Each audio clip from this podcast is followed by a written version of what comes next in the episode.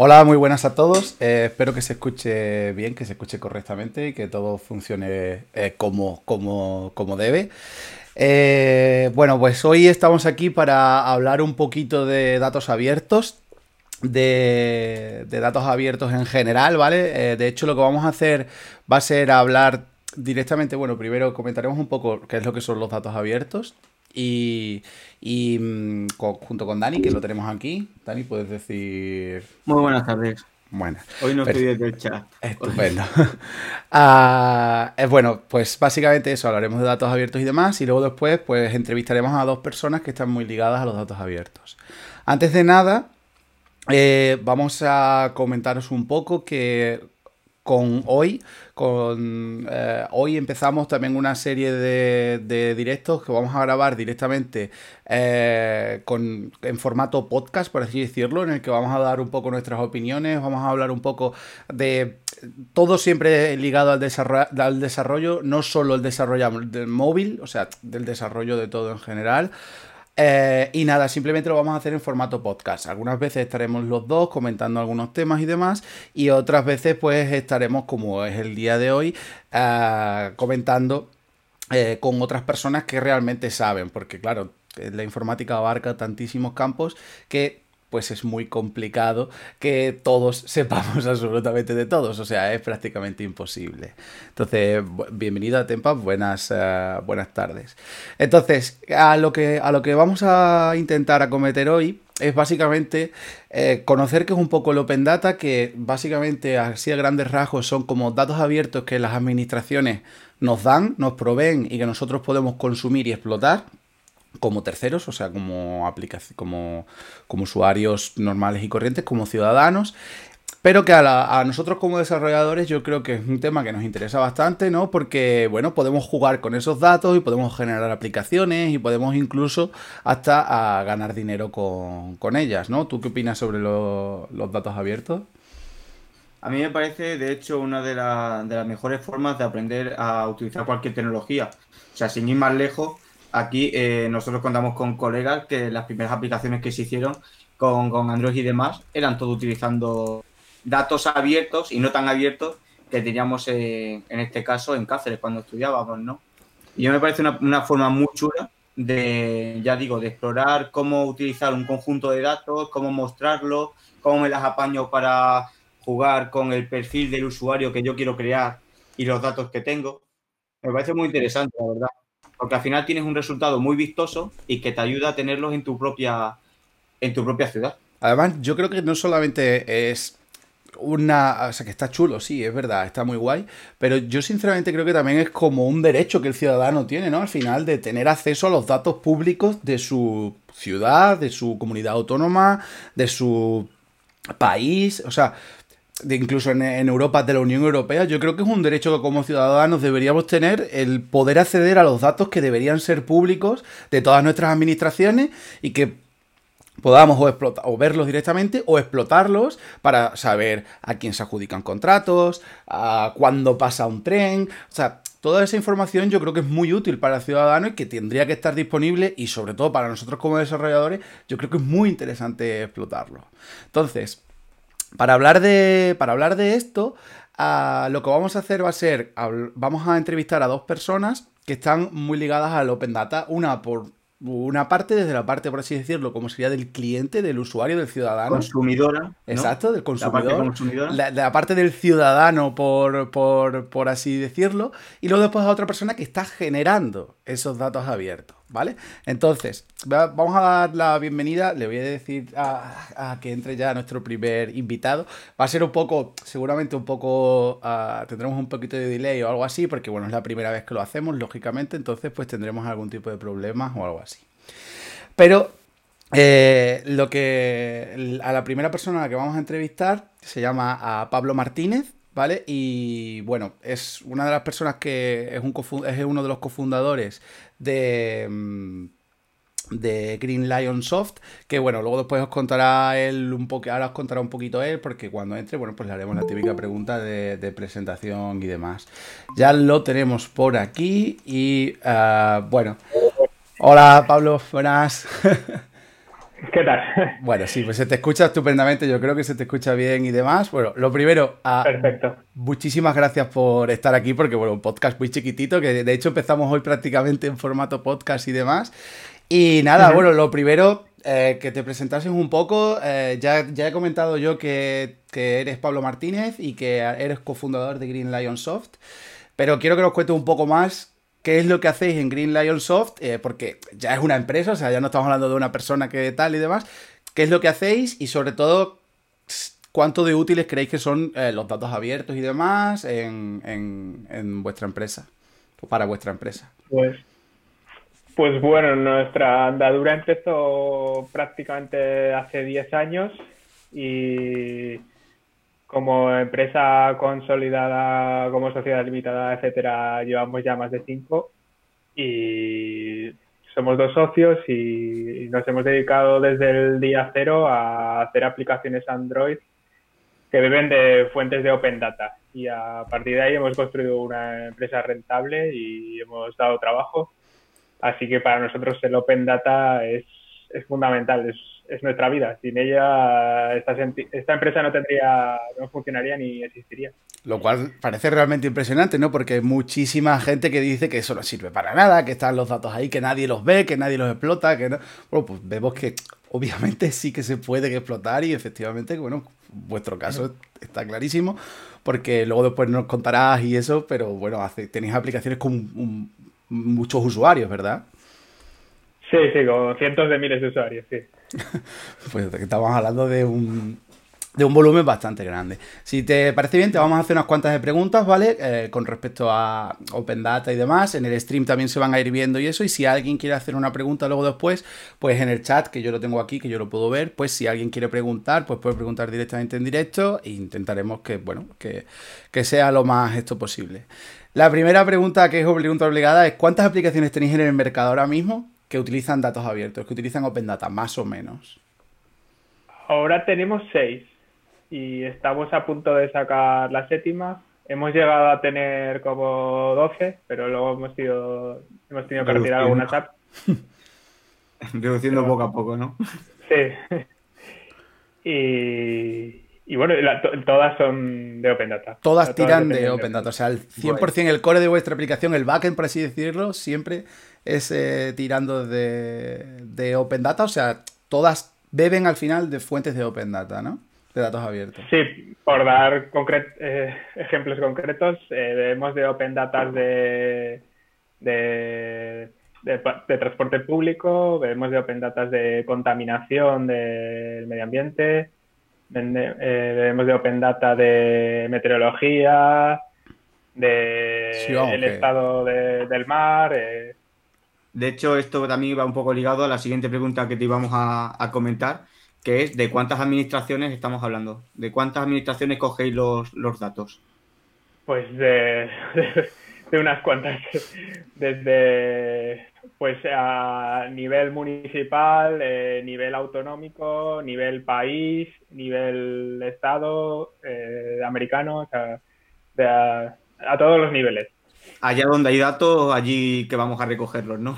Sí, depende un poco del ámbito de la aplicación. Pues, eh, pues por ejemplo, una aplicación que tenemos de playas y la altura de las mareas en España, pues depende del Ministerio de Medio Ambiente, pues es, es información que os genera, en este caso, el Instituto de la Marina español. Eh, luego tenemos información de bicis de una ciudad y eso depende de un endpoint que te ofrece un ayuntamiento. Eh, tenemos luego pues líneas de, metro en Madrid que dependen de la Comunidad de Madrid, el autobús de Madrid que dependen del ayuntamiento, de la empresa municipal. Eh, es un poco así todo. La Comunidad de Madrid, o sea, ¿todo de lo que es la Comunidad de Madrid está en la Comunidad de Madrid o están subdivididas también?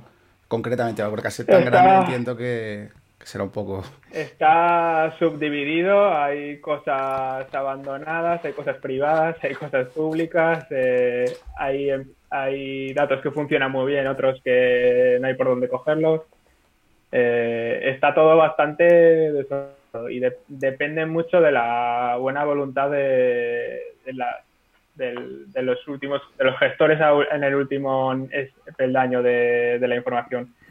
Por ejemplo, en Madrid es eh, la empresa municipal de transportes que depende del ayuntamiento es pionera desde hace años en generación de open data, eh, la calidad, fueron de los, de los primeros que se integraron con Google Maps, eh, etcétera, y hay un equipo técnico muy bueno, además están siempre innovando y sacando datasets nuevos. Y luego si nos vamos a nivel de comunidad de Madrid, a nivel de comunidad autónoma, es un desastre. Eh, las APIs están medio abandonadas, no tienes con quién comunicarte para pedir ayuda, eh, no, hay información disponible. Sí, sí, o sea... Es un poco un trabajo de minería. Sí, de hecho, esa era una la siguiente pregunta que te íbamos a hacer. En tu opinión, ¿cuál es la mejor administración para trabajar con datos abiertos? Por lo menos con los datos que tú hayas trabajado. Es obvio que a lo mejor, como dices tú, vale, la de transportes del Ayuntamiento de Madrid es la leche, está funcionando muy bien, pero la de el estado de los árboles a lo mejor está muy abandonada. Pero en tu opinión, porque claro, puedes dar tu opinión solamente, ¿cuál es de todas las administraciones en las que has trabajado la que mejor crees tú que trabaja o que cuida, por así decirlo, sus datos? Pues ahora me dividiría entre dos. Eh, eh, una es esta, la empresa municipal de transportes, la MT de Madrid, eh, que el trato, digamos, es exquisito y el backend que tienen.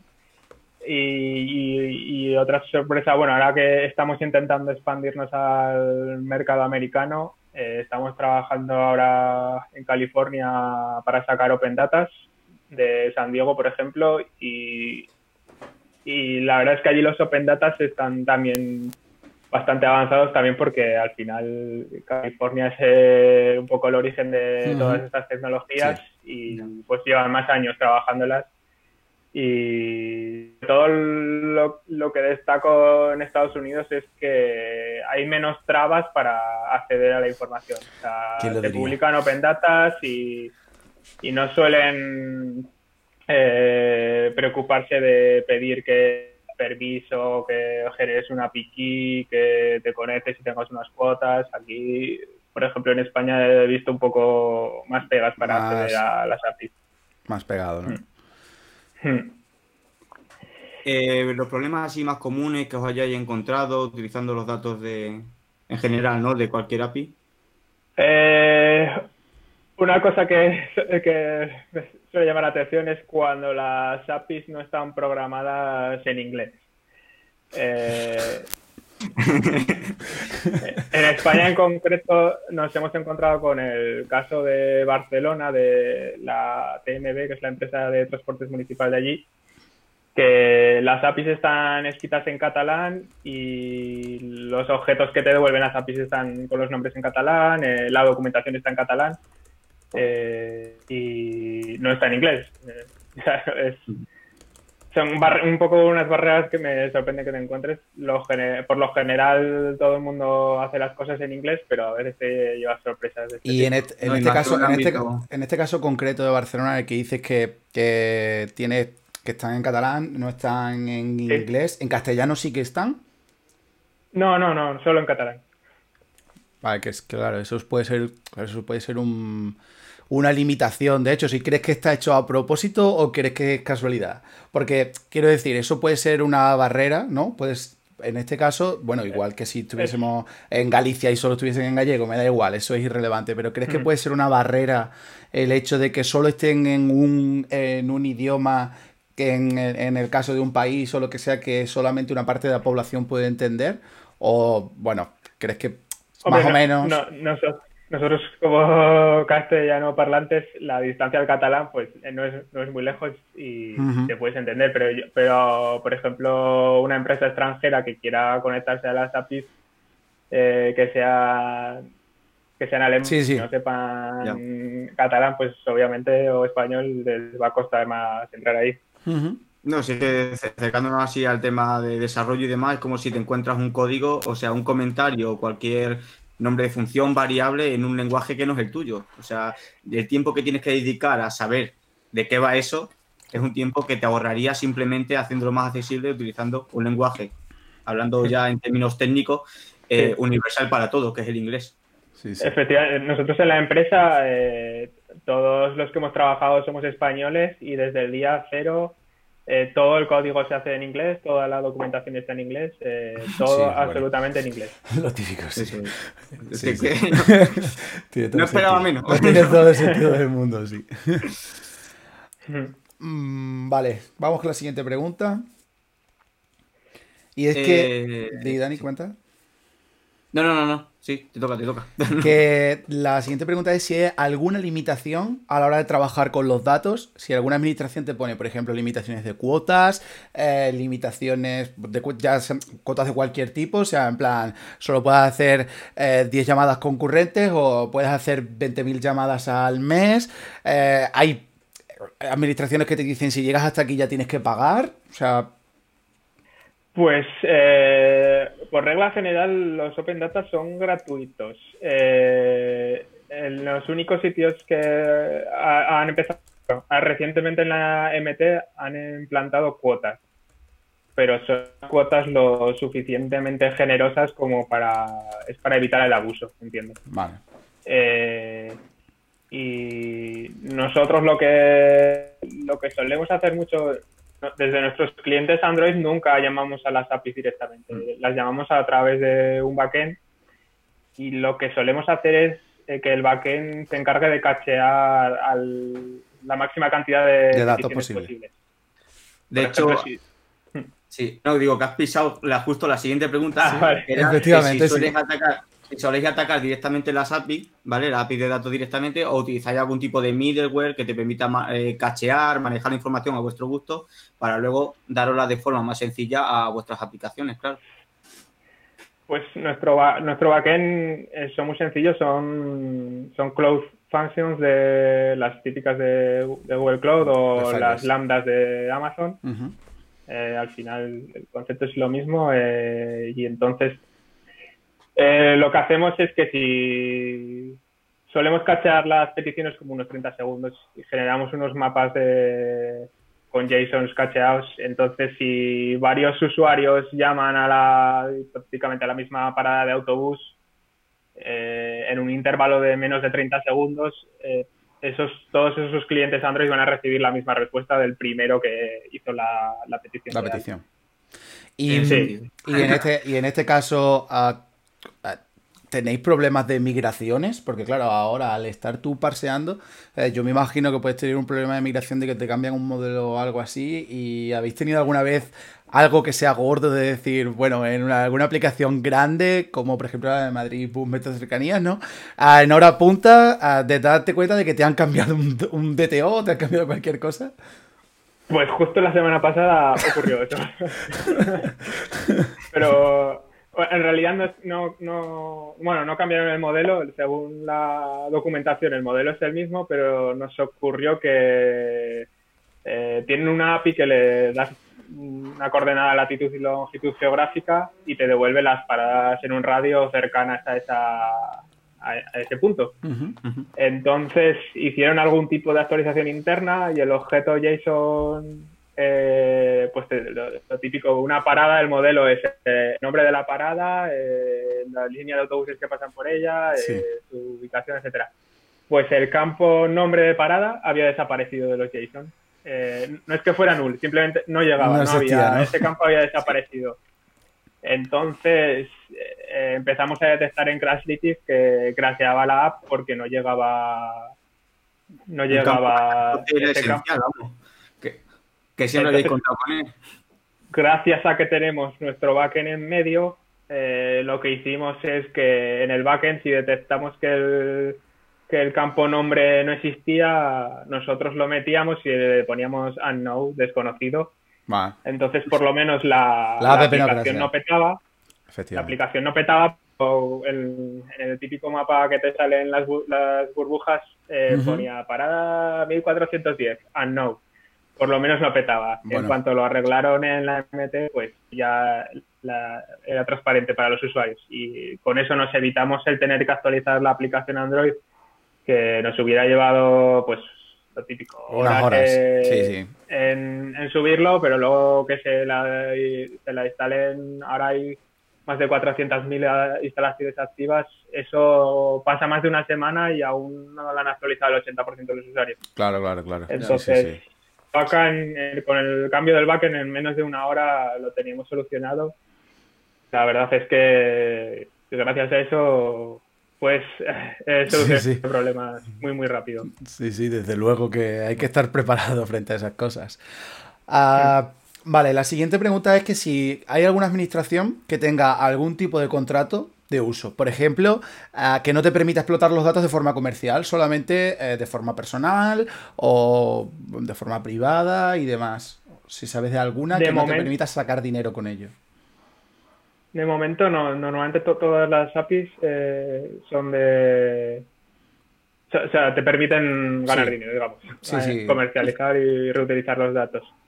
Eh, hay algunas APIs que si son de pago, por ejemplo las del tiempo, las meteorológicas, sí que tienen alguna restricción en cuanto a, a las cosas que cacheas. Eh, que te dicen no puedes cachar datos de más de X días o más de X minutos. Eh, en realidad no tienen forma de comprobarlo si lo estás haciendo no, pero contractualmente sí que aparecen ese tipo de, de, restricciones. Eh, luego, pues hay un caso, por ejemplo, el de, el, de las mareas de España, dependen del Ministerio de Medio Ambiente y a su vez del, Instituto de la Marina, que es un estamento militar. Entonces ahí hay que firmar en plan, en papel, eh, documentos y todo para tener acceso a, los datos de mareas. Pero madre mía, qué, curiosidad. Y por ejemplo, ¿eh? No, no, no, termina, termina, sí. Iba a decir que en, Estados Unidos eh, le das a un botón, se te genera la piqui y ya tienes, nadie pregunta. Nadie te pregunta nada, ¿no? bueno, lo único que suelen decir es que tienes que, en la app tienes que indicar, pues estos datos vienen de tal fuente. Vale, vale. Bueno, está bien. O sea, te dejan usarlo, pues bueno, se, se, se indica y ya está. Y cuando estáis usando los datos, ¿existe algún tipo de soporte que desde las administraciones os permitan, bueno, pues, oye, yo quiero esto, está disponible y que desde las propias administraciones eh, os ayuden, ¿no? O faciliten esa información.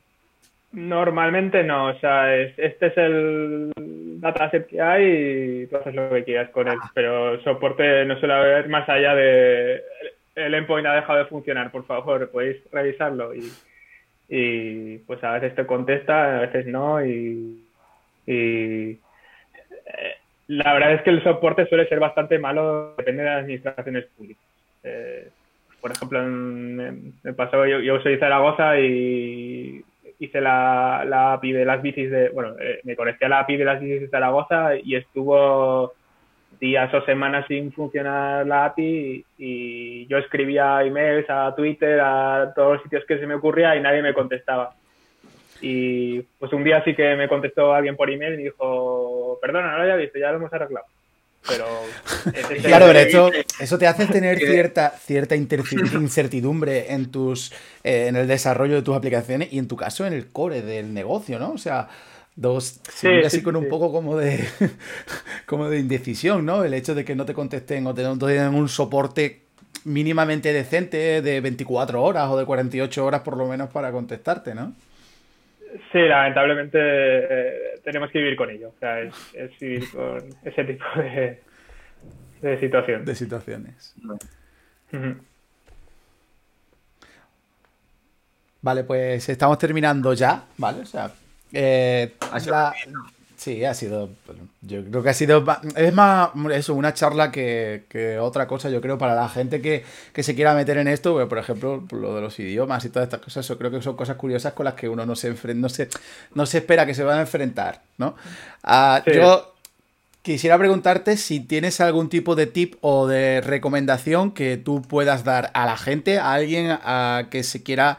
A, meter en este mundo, que se quiera meter en el tema del Open Data y demás, si le das alguna recomendación o algo así general o, cualquier tipo, lo que sea. Sí, que se me ocurren algunas ideas, por ejemplo, en cuanto con qué herramientas probar, eh, si vas a trabajar con Android, por ejemplo. Eh, muchas veces como los endpoints están no muy bien documentados, no te queda otra que hacer peticiones, probar, ver la respuesta, ver, ah, mando esto, ver cómo llega. Eh, eh, para mí una herramienta fundamental que utilizamos es Postman, eh, que te permite rápidamente construir peticiones, repetirlas, e incluso tiene una función muy chula que es que te genera el código Java o Kotlin para directamente pegar y no tener que copiar pues todos los headers que has metido, todos los parámetros, etcétera. Eh, y luego, pues que, que utilicen una forma de tener un backend muy sencillito son las web cloud functions, pues que pongas un backend en medio entre tu cliente y tu y la API a la que llamas, porque de esta manera, pues, por un lado, evitar que gente te compile la app y haga peticiones a la API utilizando tus credenciales, que al final todo lo que dejes en una aplicación Android es susceptible de ser encontrado y, utilizado. Y, y lo que se ha dicho, el backend, el postman, y luego que la forma más fácil de encontrar APIs es eh, fijándote en la competencia o dices, eh, quiero, esta aplicación está usando las bicis de Zaragoza, por ejemplo, ¿de dónde sacará los datos? A veces, a veces están en el portal de ayuntamiento, pero es difícil encontrarlo y buscando en Google tampoco te aclaras. Eh, pues muchas veces lo más fácil es ir a, a Google Play, buscar aplicaciones de bicis de Zaragoza, pagártelas, eh, de compilarlas utilizar un proxy y ah, empezar a analizar el tráfico, ver las APIs y muchas veces... No me, esperaba, esta recomendación, la verdad. no, bueno, pero es muy buena, la verdad. Hombre, eh, muchas eh, APIs eh, existen, pero no están documentadas y, están abiertas y la única forma de encontrarlas es o utilizando las herramientas del navegador Chrome de developer para ver dónde van las peticiones, dar proxies y, es la forma de es que, corrijo la pregunta, no me esperaba la, la, respuesta esta después de haber estado hablando hace dos minutos de montaros un server, que no os quiten las credenciales, etcétera, etcétera. No, pero... Ya, bueno. Sí, sí. Pero a veces es la única manera de, encontrar o de entender cómo están haciendo las peticiones a las APIs. Sí, sí, sí. De descubrir más open data, vamos. Es que luego la, la, mayoría de ellas son públicas todas. Otra cosa es que tú, lo que, lo que bien decías, estás buscando en Google y no acabas de encontrarlo. Está en algún resquicio por ahí de la web del ayuntamiento o del portal de, la administración que surja y porque no lo tienen puesto con un super botón ahí en la principal, no lo encuentras. Entonces, eh, me parece un, tip, brutal. ¿eh? O sea, Y a veces también, eh, buscando en GitHub, a veces ya hay alguien que ha, conectado a la API que tú estás buscando y, y ha hecho algún repo con alguna demo y también así hemos descubierto a la verdad. Qué interesante. Bueno. ¿ya la última? Pues sí, eh, tu opinión sobre los datos abiertos en España, ¿cómo está la cosa? Una opinión general eh. ya de, para terminar, decir, pues me cago en todo porque esto está muy mal en tu momento. Pues eh, es una diversidad. Es, al final ya sabemos que nuestro, nuestra organización política es un poco compleja. Estamos divididas como en 17 estados, comunidades. Eh, si a eso le sumamos que hay APIs que dependen de ayuntamientos, pues cada ayuntamiento es un mundo. Eh, pues nos encontramos como pues ayuntamientos como el de Sevilla, que parece que está en contra de que nadie use APIs.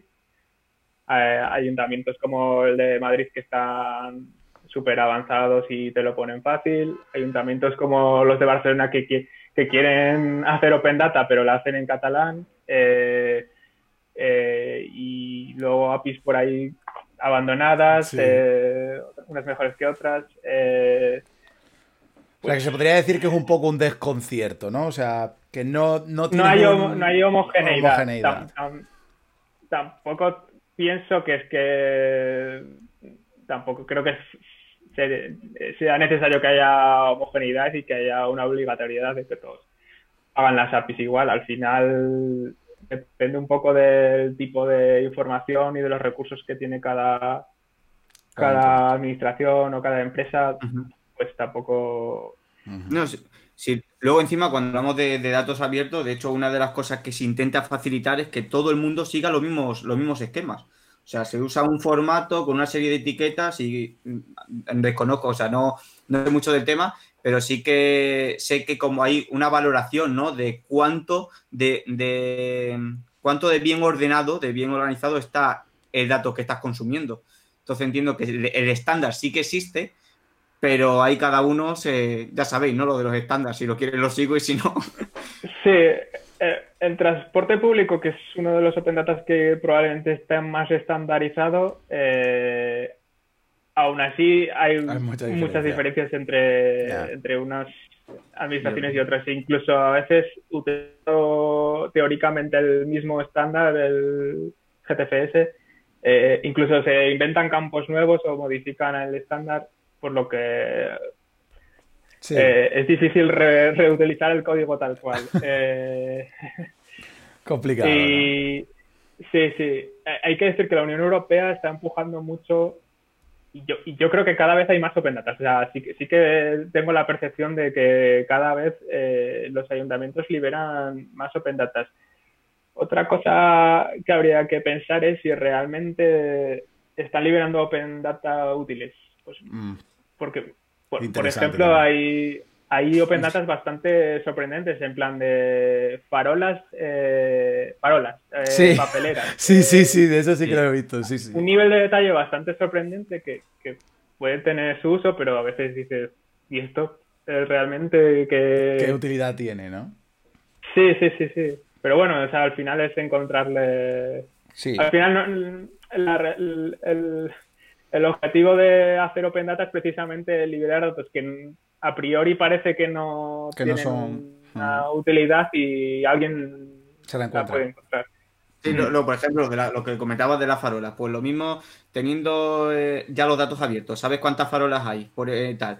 Luego te montas algo que te permita traquear cuánta gente pasa por una calle y así de, de esa forma te haces una aplicación que le diga al ayuntamiento que ahí está gastando mucha luz por poner un ejemplo, ¿vale? Eh, cualquiera en su casa se pega dos o tres meses o dos años haciendo eso porque es lo que le gusta y al final puede sacar un uso de unos datos que a priori no valían para nada y es la, gracia de esto. Yo lo que sí iba a comentar era que lo que sí que puede dar un poco de pena, más allá de, mira cuántos datos tenemos, porque hay muchas que lo que se vende es la carátula, ¿no? De hemos publicado tantos, datos y luego lo ves a los dos, tres años y no están mantenidos. Y la gracia de es que esto se siga manteniendo. Tiene que ser vivo, claro. Sí, claro, no pido ya un real time. O sea, a mí me da igual saber que hay 130 farolas hoy que, el dato está actualizado a esta tarde que han puesto a los 131. Pero sí es verdad que no me puedes decir que tengo 50 farolas, porque a lo mejor me faltan por la mitad. Y es que, por lo visto, esa parte de la API se ha dejado de actualizar hace dos años. Eso sí es lo que es, es triste y no sé si se dará mucho, ¿vale? En, en España, pero como hacemos las cosas, sí que me da la impresión de que puede ser uno de, los problemas que tenga el Open Data. Eso es. Sí. sí. sí, sí, Hay muchas APIs que se ve que se, se, publicaron, se crearon y el día que se publicaron, ahí se abandonaron. Ahí se abandonaron. No, se han movido. Sí. Y hay que, hay que ser consciente de que es algo, es un trabajo que es continuo, de que hay que actualizarlo, de que hay que ingresar los datos, hay que, hay que curarlos. O sea, hay datos que ya no, que ya no servirán. Entonces, bueno a ver si se mejora en ese, en ese aspecto, ¿no? Uy, he dejado de... ahora. ahora sí. Sí. Creo que uno de los grandes problemas que existe es que muchos de esos datasets se han generado a mano con un Excel y, claro, pues tener a un funcionario eh, rellenando Excel a mano para publicarlos eh, eh, es algo que es poco funcional. Habría que automatizar muchos procesos, y, muchas de esas APIs yo creo que se hacen a mano. No, hay nadie que se haya molestado en automatizarlo para, para, evitar que alguien esté ahí haciendo un trabajo horrible de copia-pega. Pues sí. Bueno, pues muchísimas gracias, Pablo. La verdad es que ha sido muy esclarecedor, la verdad, me, ha, encantado. Espero que, a, todo el mundo también. Y nada, simplemente eso, darte muchísimas gracias por, invertir o echar tu tiempo aquí con nosotros y demás. Y, y, nada, pues lo dicho, por mi parte, por mi parte nada más, muchísimas gracias. Gracias a vosotros por invitarme, también ha sido un placer participar. Bueno, pues nada, pues ahora si no os importa, vamos a parar un minutillo, ¿vale? Y, vamos con la segunda entrevista del, día de hoy, que va a ser con una persona que sí que está ah, generando ah, datos abiertos, ¿vale? Nos vamos a ir a la, otra parte. A la otra parte. A ver si de verdad se genera bien, si no se generan bien. O, lo que sea, sí. Muchas gracias, Pablo. Venga, muchas gracias. Hasta luego. Adiós.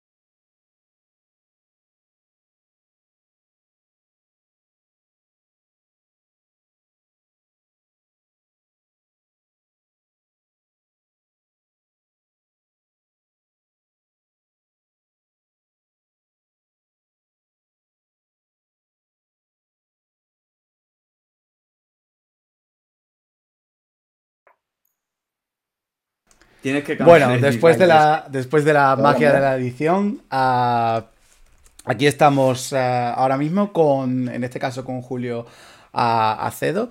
Eh, básicamente, él a lo que se dedica, él trabaja en la Universidad de Extremadura, ¿vale? Y básicamente trabaja en el departamento de informática, concretamente en, la, en el departamento de, datos abiertos. Si quieres contarnos un poco más de eh, cómo es el día a día ah, de un desarrollador, por así decirlo, de datos abiertos, tampoco sé muy bien cómo llamarlo, porque claro, no, conoces a muchas personas, no conoces a muchas personas que estén desarrollando y trabajando activamente en, esto, en generación de datos, al fin y al cabo. Bueno, al final eh, es un trabajo eh, cambiante, por así decirlo, porque los datos eh, te vienen de diferentes fuentes, diferentes formatos, cada dato los requiere un tipo de, curado diferente.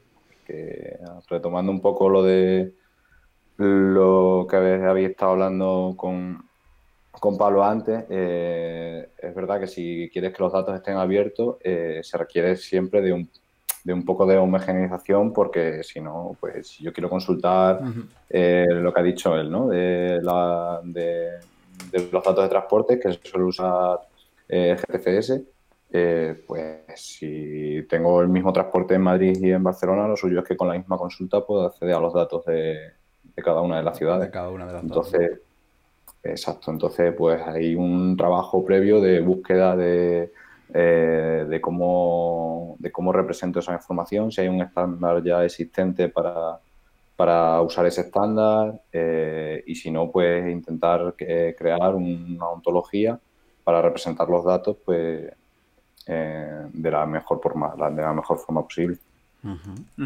Muy interesante. Eh, vale, pasamos a la siguiente pregunta, ¿no, Sergio? Sí. Bueno, ¿cómo es la toma de decisiones para elegir los datos que se de los que se van a que se van a publicar?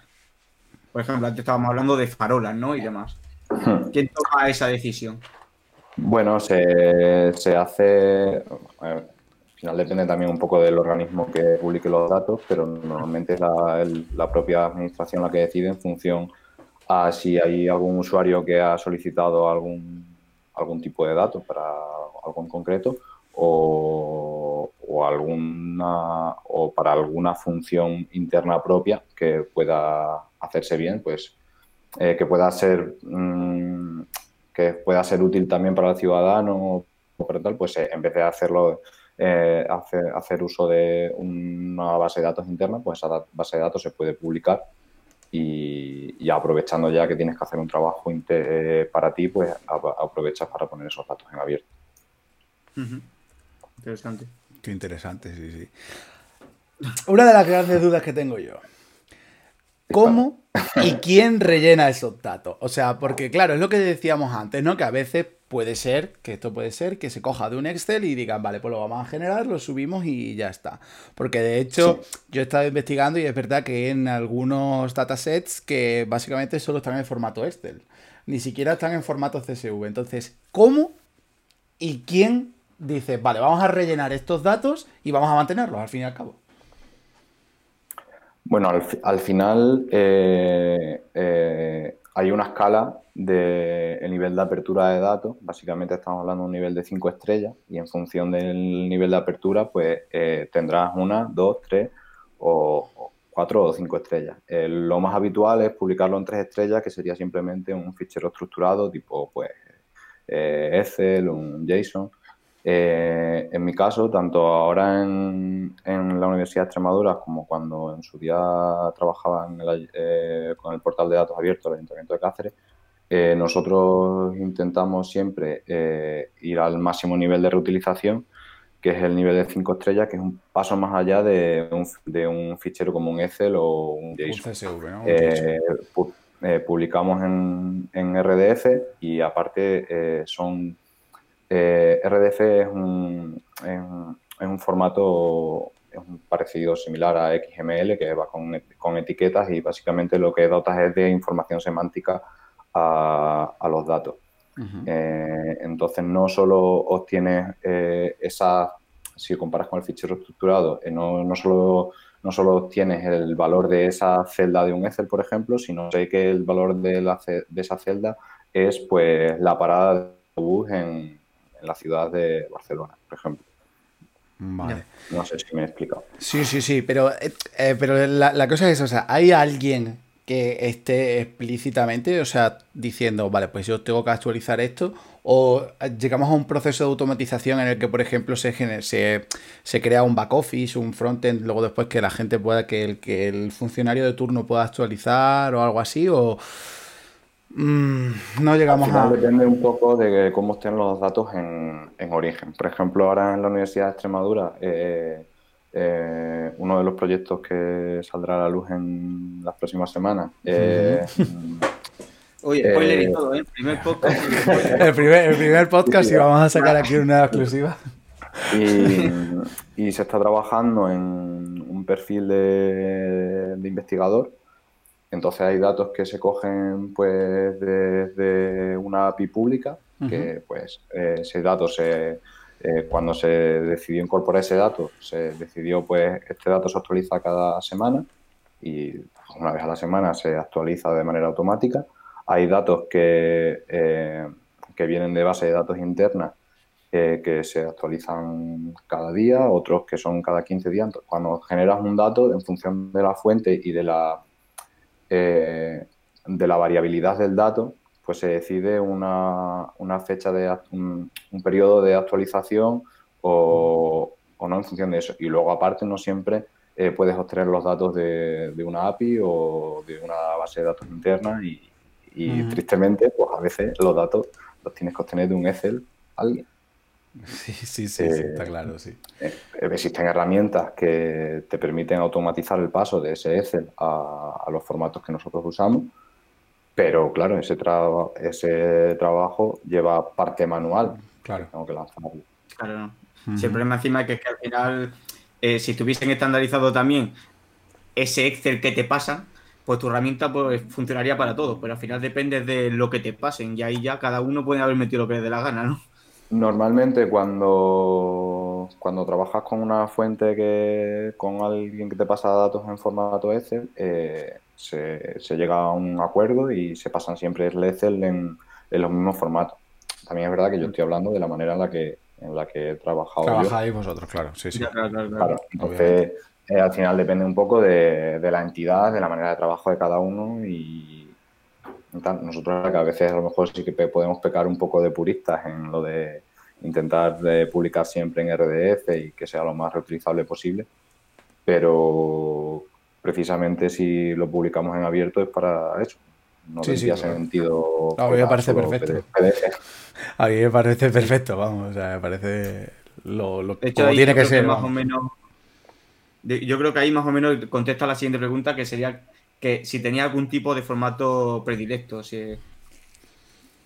Nosotros intentamos siempre publicar en RDF, pero nunca dejamos de lado, de lado otros formatos. Entonces, en, el portal de la universidad, en el portal Open Data de la universidad, tanto en el de Cáceres en su día, eh, siempre se publicaba el, acceso a la API eh, sin limitación ninguna, que ha dicho antes eh, Pablo que él, por ejemplo, encontraba bastantes limitaciones en algunos sitios respecto a eso. Eh, es verdad que si encontramos un, un, tráfico fuera de lo normal y no nos han avisado de que van a desarrollar, pues entonces estudiamos y, cortamos. Pero si a nosotros el desarrollador nos dice, al, final son datos abiertos, son públicos, consumir todo lo que tú quieras. Eh, no, no, establecemos ningún límite al respecto. Y de hecho, si hay alguna variación de ontología o de tal, porque hemos detectado un error o porque ampliamos los datos, Normalmente, si el desarrollador nos ha informado a nosotros de que ha hecho una aplicación o está usando esos datos para algún fin, eh, se le suele avisar antes de, hacer los cambios, de pasar los cambios a producción para que evidentemente pueda revisar su, aplicación con tiempo. Eh, y eso publicamos en, preferimos publicar siempre en RDF, pero nunca dejamos de lado otros formatos como JSON, Excel, CSV. Que es, muy interesante porque para nosotros, por ejemplo, como desarrolladores de aplicaciones móviles, es a lo que más acostumbrados estamos, ¿vale? Nosotros estamos más acostumbrados al JSON, eh, es verdad. Que es verdad que eh, puede haber formatos más potentes que el JSON, pero el grueso de desarrolladores de, mobile estamos acostumbrados al, JSON y en menor medida al XML. Pero bueno, pues está bien que por lo menos tengáis en cuenta, pues eso, todos los formatos y esas cosas. Y de hecho. Perdón. No, claro, ahora me se me ha ido. Da igual. Sí, sí. Bueno, no te preocupes. mentira, mentira sería lo de, lo de No, de hecho, eh, seguramente en algunas aplicaciones pueda ser más interesante eh, si los datos no tienen mucha variabilidad, descargar directamente el JSON. Pero hay datos, por ejemplo, en Cáceres, que antes sí que se publicaba la posición actual en, en, tiempo real de los autobuses de Cáceres. Sí. Eh, pues ahí sí que te interesa hacer una petición directa a la API y no descargarte un JSON. Sí, sí, sí, está claro, sí.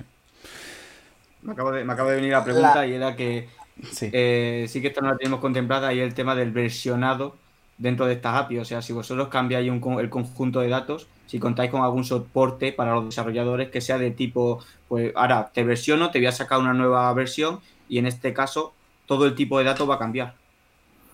Eh, no, normalmente eh, eh, el dato, la URI del dato la, no cambia. Siempre es, estática, ese dato, ese objeto es único, lo único que se le pueden añadir es propiedades o tal, pero lo que es el objeto del dato, la, referencia al objeto, el identificador, no varía precisamente para evitar este tipo de cosas. Puede variar, pues, que presente una propiedad, eh, una propiedad nueva, O, que haya salido algún estándar, alguna relación haya cambiado de, de, de nombre y en ese caso lo que se suele hacer es durante un tiempo eh, mantener eh, la relación antigua y la nueva, puesto que es lo mismo. Sí.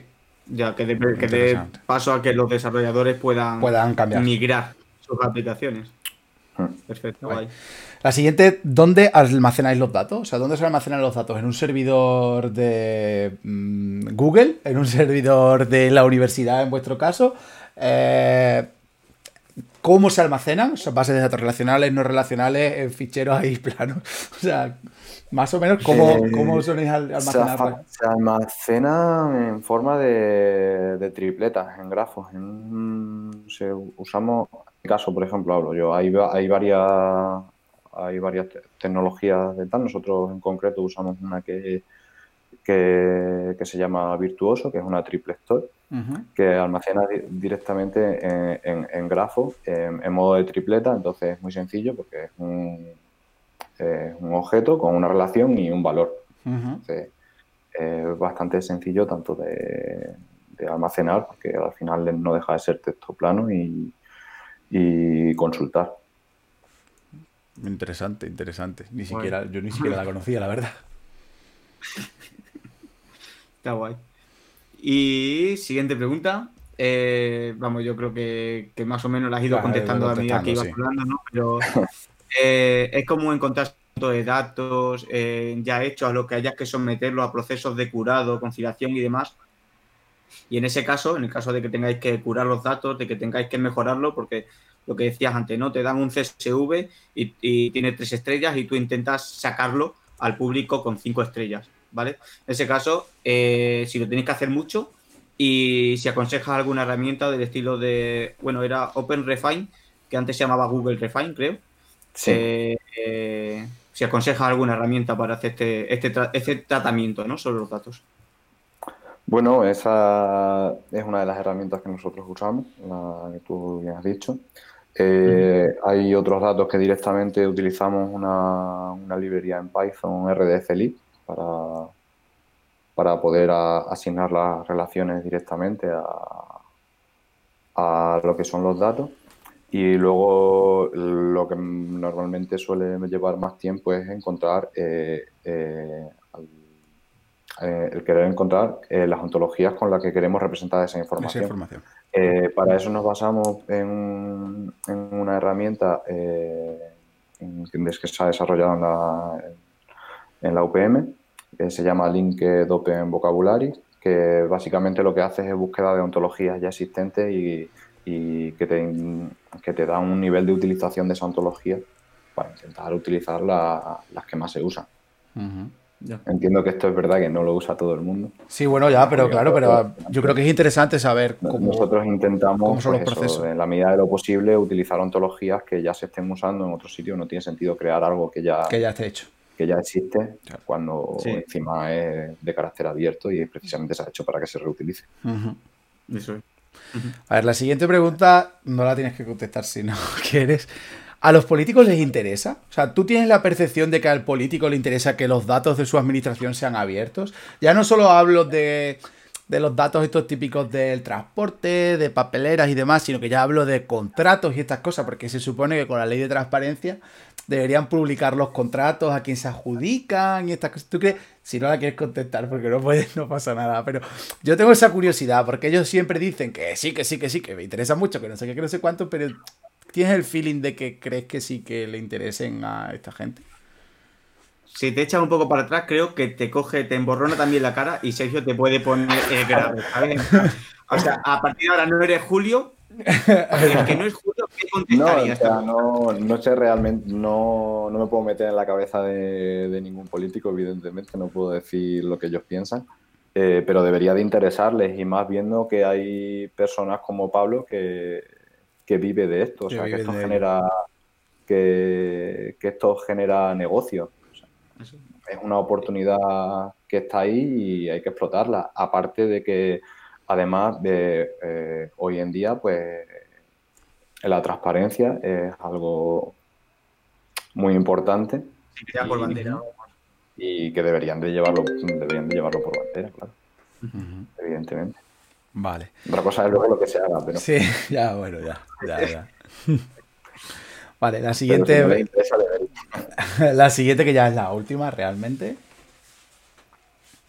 Eh, nada, es eh, lo que comentamos.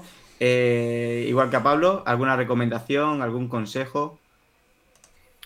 Pues mm, no sé, no, no es un, el acceder a, el aprender a desarrollar aplicaciones con datos abiertos no es, no es complejo. Vosotros mismos en su día sí.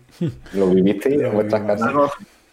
Y no sé, creo que es una manera sencilla de obtener datos, de, obtener datos, de utilizar, de, aprender a desarrollar en diferentes lenguajes, eh, porque al final tiene bancos de datos eh, enormes pues, de todo tipo que puedes utilizar desde una, para una aplicación de transporte o para, para cualquier cosa que tal. Eh, luego, por ejemplo, ha dicho antes Pablo que había que tenía muchas veces problemas a la hora de encontrar repositorios de datos. Bueno, pues eh, en España, por ejemplo, está datosgov.es que recoge más de 300 iniciativas de datos abiertos, no todas con el mismo nivel de reutilización, pero ya tienes ahí 300 de las que y muchas de ellas con y muchas de ellas con muy buena reputación y con muy buena calidad de datos. Eh, a nivel europeo está el European Data Portal. Eh, al final son iniciativas que intentan agrupar datos eh, de diferentes administraciones y los categorizan y, los categorizan entonces puedes puedes acceder a un mismo tipo de datos de diferentes de diferentes administraciones, y ya por curiosidad lo que por ejemplo lo de datos.gov no eh, te da la posibilidad de filtrar por lo que comentabas de reutilización, o sea, lo que es más parecido en plan transporte, pues esta, esta se parecen mucho. Entonces te permite al, eh, al desarrollador tener más fácilmente cuál de ellas son las que son más parecidas para trabajar con ellas. No sé si me explico. Sí. Eh, el, DataHost te clasifica los datos en, una serie de categorías, por ejemplo, transporte, y te devuelve todos los datasets que hay en transporte y te dice la entidad publicadora y te enlaza a los formatos en los que esa entidad los publica. Luego ya como esté representado dentro de cada una, ya es cosa de la, de la entidad encargada de, hacer esos públicos esos datos. Pero por lo menos ya desde esta iniciativa ya los tienes agrupados y puedes hacer una búsqueda. Pues vale, pues en transporte tengo estas estas 200 iniciativas que me están publicando datos y a ver cuál me interesa más. Vale. Ah, una, pregunta que bueno. que, yo sinceramente no se había surgido a lo largo de la conversación y demás. Lo de las 5 estrellas, 3 estrellas, ¿eso es algo que está estandarizado en toda Europa, en toda España y demás? ¿O es algo que vosotros os habéis marcado como estándar? No, no, eso. Eh, eso está definido eh, cuando, se. Eh, Tim Berners-Lee estableció los cinco niveles y te, paso si quieres la información y son cinco, vamos, son cinco... Sí, sí, vale, vale. Simplemente la curiosidad, ¿vale? Por saber si es algo estandarizado y demás. Porque puede, ser, puede ser que haya gente que no, lo, que, no lo, que no lo sepa, obviamente. Sí, sí, siempre, nosotros intentamos siempre regirnos por, por estándares y, y bueno, ya está. Vale. Sí, sí, no, perfecto, me parece estupendo. Bueno, pues eh, yo creo que aquí hemos terminado. No sé si quieres dar alguna opinión general o algo así. ¿Tienes algunas estadísticas, algunos datos de cuánta gente o cuánto se consumen, si tenéis métrica, de cuánto se consumen vuestros datos? Si tienes cualquier tipo de opinión, cualquier reflexión, por favor, uh, feel free. Eh, nuestros datos en general se, eh, no, puedo diferenciar ahora mismo entre el, uso eh, de, desarrollo, desarrolladores y demás, porque tenemos un y, clientes. Hay dos tipos de, hay dos perfiles como de consumidores de datos, ¿no? Está el desarrollador que accede a la web para ver cómo funciona la app y demás. Nosotros, por ejemplo, en nuestros portales tenemos hasta consultas de ejemplo para, para animar a la gente a, aprender a, utilizar las API. Y, luego hay otro perfil de, de consumidores de datos que, eh, que, va a buscar un dato en concreto, porque nosotros además tenemos eh, eh, tenemos pequeñas demos de, aplicaciones porque, que, muestran el funcionamiento de esos datos y que, y que, por ejemplo, ahora en la universidad están, se están integrando dentro del portal institucional. Parte del portal institucional ya carga información del portal de datos abiertos. Directamente. Sí, entonces eh, el uso es bastante elevado pero no sé decirte de, qué tipo de... De usuario, ¿no? ¿Cuáles son los, los desarrolladores y personas que usan el Open Data para usarlo? Exacto. Vale. Pues nada, por, mi parte, darte las gracias, muchísimas gracias, porque esto ha sido más bien un atropello que te avisamos muy el viernes, así, igual que a Pablo también, o sea, con dos días de antelación, prácticamente sin nada, o sea que muchísimas gracias. Ah, yo creo que ha resultado muy interesante, a mí por lo menos me ha parecido muy interesante porque es un tema que honestamente a mí me interesa mucho saber eh, el, tema de, cómo están los datos abiertos en España y demás. Así que yo por mi parte, mm, eh, muchísimas gracias por, atendernos a nosotros aquí en una tarde de un lunes. Muchas gracias a vosotros por invitarme. Gracias, Julio. ¿Se te escucha? Sí, Sergio? sí, sí. Yo, yo diría que sí, ¿no? Sí, sí, sí, sí, sí, sí. Vale. Yo creo que también que eso ha- me ha parecido súper interesante porque. Porque eh, ya solamente con los consejos que daba, que daba Pablo, cuando decía de utilizar Postman, no sé Sí, qué, sí. crear, de crear los objetos. O sea, yo me acuerdo las primeras aplicaciones que, que, que hice utilizando, de hecho, el Open Data de Cáceres, que acabamos de hablar con Julio. Sí. Eh, para mí, al principio del todo era como, vale, tengo el JSON. Yo lo veía ahí en la, cuando, porque como bien decía Julio, ya digo, tienen una consulta, ¿no? Tienen un portal donde puedes hacer la consulta con SparkQL y directamente te da, te da la petición REST y, y el JSON que te daba esa petición REST. Ujú. Y yo veía ese JSON y yo estaba aprendiendo a desarrollar y, y me hacía mucha gracia porque, claro, yo decía, vale, para parsear esto me voy a volver loco. Porque, Claro. claro, al final todo lo que todo lo que está etiquetado, toda esa forma de estandarizar el conjunto de datos, como bien decía, en el formato JSON decía, madre mía, pero si es que tengo el nombre de la etiqueta y luego dentro el grupo, luego, era una locura. Y herramientas como las que comentaba Pablo, pues me parecían súper interesantes porque cogías el JSON, lo copiabas, lo pegabas, Lo te generabas la clase Sí. y vale, ya tenías todos los pollos creados y lo único que tenías que hacer era centrarte en lo que, en lo que tú querías hacer, que era hacer la lógica de tu aplicación. O sea, Yo- una petición de red no es nada. Ya, yo es que creo que también ah, es muy cómodo para generar aplicaciones eh, de ejemplo o aplicaciones que siempre tenemos los típicos MVPs o los típicos mm, POCs. Yo creo que está guay porque al final tú, por ejemplo, ah, para un desarrollador que no pueda, no pueda demostrar mucha experiencia en empresas, ¿vale? Si tú te coges mm, y te hace, desarrolla 5 o 10 aplicaciones que beben de Open Data, que encima luego después como eso es público, tú lo puedes publicar directamente también en GitHub y así tienen, tienes backends, básicamente tienes backends para trabajar. Entonces yo creo que está guay porque puedes decir, bueno, soy un desarrollador eso, soy un desarrollador junior, estoy empezando y demás. A ver, ¿qué puedo hacer yo para demostrar a una empresa cuál es mi valor? ¿No? O sea, y siempre tenemos la misma pregunta. ¿Y queda, y queda picojo? Porque a mí, a mí, honestamente, me ha pasado. O sea, a mí me ha pasado el decir, ¿y ahora qué a picojo? Bueno, pues está guay porque ahí tienes un conjunto de datos que puedes utilizar, que encima a lo mejor a cualquier persona, a cualquier ciudadano le puede servir también, porque también le puede servir. Entonces yo creo que, yo creo que está muy interesante, la verdad. Yo creo que mola mucho, la verdad. Sí, y además hay una cosa que, que, bueno, que no habíamos comentado durante la charla y es que, eh, que la gente, que lo- las administraciones que tienen estos Open Data deberían de organizar más hackatones, más concursos Sí, para explotar estos datos. Mm. Porque de hecho tú también has, tú participado en hackatones de, organizados por el Open Data de Cáceres, si no Sí. recuerdo mal. Sí, sí, efectivamente. Y, sí. y era genial porque tenías durante un fin de semana o dos días o un día, lo que sea, o tres horas, no hace falta tampoco más Sí, sí.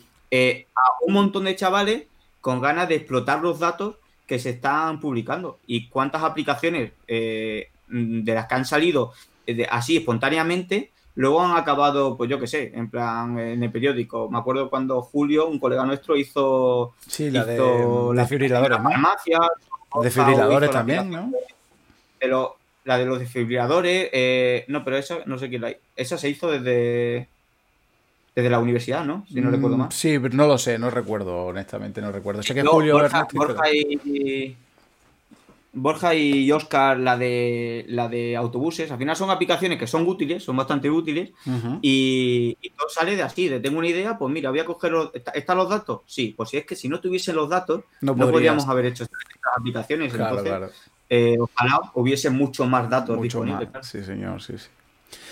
Bueno, pues yo creo que lo vamos a dejar aquí. Ah, espero que os haya resultado interesante. Eh, esto estará, este streaming estará disponible también en formato podcast y también lo subiremos a YouTube para que cualquiera pueda verlo en el momento que lo necesite. Y nada, lo dicho, muchísimas gracias por estar a los que hayáis estado. Y, nada, seguiremos con, con siguientes episodios, eh, esperemos dentro, dentro de poco. Muchísimas gracias y nos vemos en, en los siguientes episodios. Gracias.